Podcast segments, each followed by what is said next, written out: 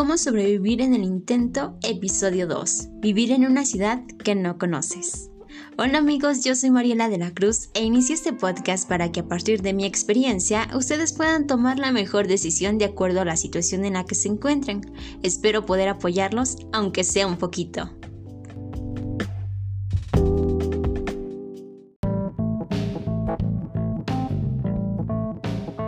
Hoy les voy a hablar sobre lo que es vivir en una ciudad diferente a la que he vivido toda mi vida y donde la mentalidad también es muy diferente.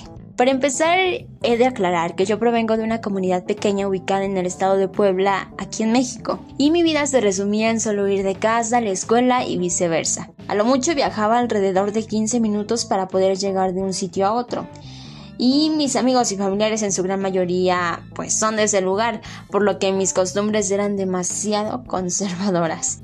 Sin embargo, conforme fui creciendo y conociendo a gente que habitaba otros lugares, aquellos sitios poco creíbles para personas como yo, que no tenemos la posibilidad de viajar mucho, me surgieron esas ganas de querer experimentarlo también.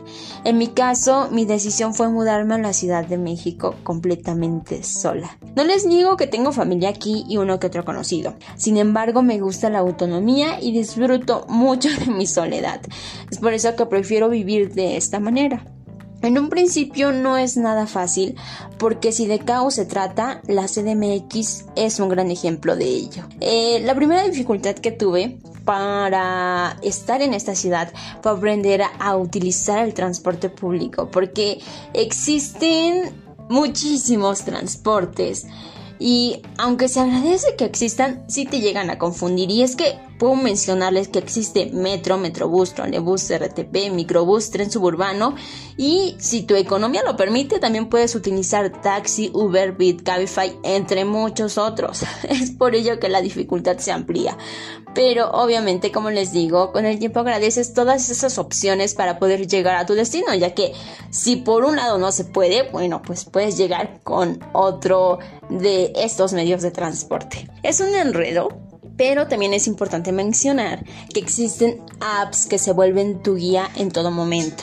Por eso si tú te quieres ir a vivir en una ciudad desconocida, puedes comenzar por descargar aquellas aplicaciones que te faciliten principalmente la movilidad en ella. Otro punto importante, de hecho demasiado importante, es el sitio donde vivirás. Actualmente, los que somos foráneos en ciudades con un importante flujo de personas. Contamos con lugares que se pueden rentar de manera individual, en grupo, en pareja e incluso las personas que lleguemos a compartir ciertos lugares de, eh, bueno, ciertas viviendas no precisamente tendríamos que conocernos. Sin embargo, mi recomendación es que no confíen en desconocidos dentro de una ciudad que apenas comienzan a conocer. El punto es que elijan un lugar donde se sientan cómodos, que pueda ser costeable y que no se pongan en riesgo.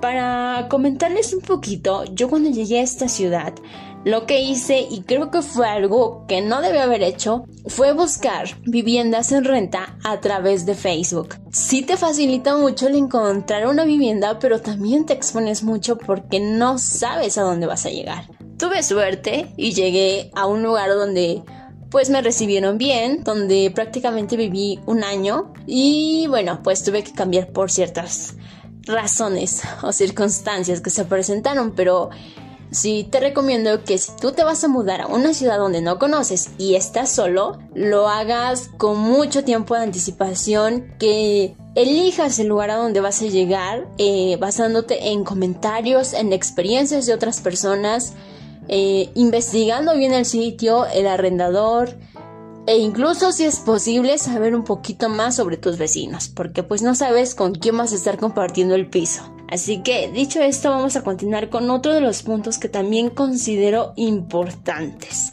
Al ser habitante de una ciudad desconocida, les puedo decir que mantener un ahorro te puede ayudar en mucho porque nunca sabemos cuándo podremos tener alguna emergencia en la que el dinero va a ser vital y para evitar un problema que definitivamente te quite el sueño porque no cuentes con ese apoyo económico para poder salir de él, es mejor tener un colchoncito que nos ayude a sobrellevar el momento. Otro punto también que les quisiera comentar es que a pesar de que yo no soy una persona que sale mucho de fiestas, sí me he percatado de que cuando alguien sale de fiesta en esta ciudad, es muy común tener ciertos problemas o conflictos sociales. O sea, no falta el mala copa en un antro o en algún otro sitio en donde se supone sería algo tranquilo, pero terminan habiendo problemas.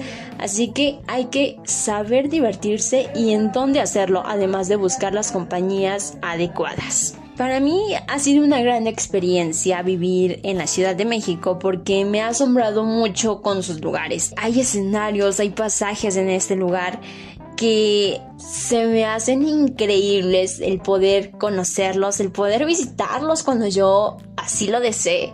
Y creo que es algo que ustedes deberían hacer si es que deciden irse a vivir a otra ciudad. El tener ese interés por conocerlo al máximo, darse esas escapadas a los sitios que siempre han querido conocer o de los que siempre les han llamado la atención de la ciudad a la que se van a ir a vivir y volver cuando se les ocurra porque la distancia ahora es más corta.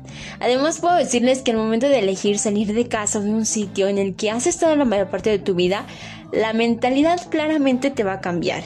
Comenzaremos a vivir de una manera diferente. Pero creo que es importante saber y recordar que algunos cambios que se dan como todo en la vida tienen cosas negativas y positivas. El punto es que ustedes hagan y actúen de acuerdo a sus ideales y principios. El hecho de que seamos de provincia y queramos estar en una ciudad no es razón para que actuemos de una manera tan diferente a como somos normalmente con el fin de ser aceptados. La cuestión es experimentar pero sin ponerse en riesgo. Así que de manera rápida y resumida es lo que yo les puedo comentar respecto a mi experiencia viviendo sola en una ciudad desconocida y recuerden, no mueran en el intento, atrévanse a vivirlo.